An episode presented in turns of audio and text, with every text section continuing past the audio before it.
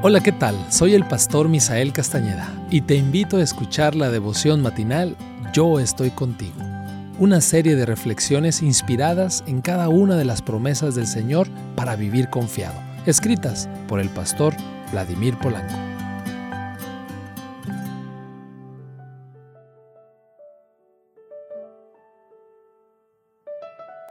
Me da mucho gusto poderte saludar en esta bella mañana 8 de marzo. El texto del día de hoy lo encontramos en Lucas capítulo 14 versículo 22. Señor, se ha hecho como mandaste y aún hay lugar. El título, aún hay lugar. ¿Cuánto cuesta el minuto en un viaje al espacio?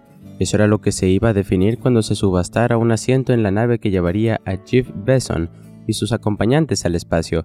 Según publicó Blue Origin, la empresa especial del señor Besos, unas 8.000 personas de más de 150 países comenzaron a pujar para conseguir el asiento. Los que hicieron las 20 mejores ofertas llegaron a la subasta final, que fue transmitida en vivo. Tras 20 minutos de ¿quién da más?, una persona ofreció 28 millones de dólares y con esa cifra ganó la subasta. Cada minuto en dicha nave le costó a ese personaje anónimo 2.7 millones de dólares. Sin embargo, a pesar de haber pagado esa inmensa cifra, el incógnito, acaudalado, no pudo viajar al espacio porque tenía otros compromisos el día del viaje, así que pospuso su travesía para una futura ocasión.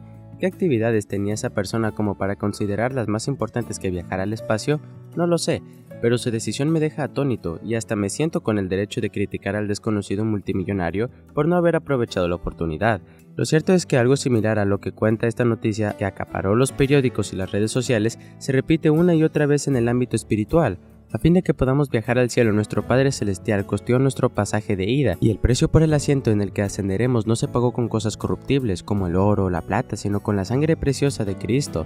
Por lo tanto, no tenemos que dar ningún pago para ir al cielo porque ya todo está preparado. Sin embargo, cuando llega la hora de abordar la nave celestial, comenzamos a excusarnos. Señor, tengo la agenda muy apretada, es que mi trabajo es muy demandante, déjame para el siguiente vuelo, etc relegamos a un segundo plano nuestro viaje celestial, porque nuestra prioridad son los afanes temporales de la tierra. Después de esa gran inversión hecha por el cielo, ¿será que alguno de nosotros considera que hay asuntos más importantes que nuestra travesía a las mansiones del Padre? Si ese es nuestro caso, Dios nos asegura que todavía hay lugar para nosotros. Nuestro asiento sigue reservado.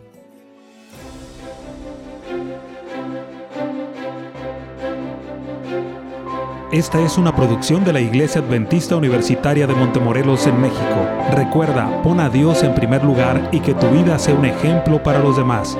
Te saluda el pastor Francisco Soto. Hasta la próxima.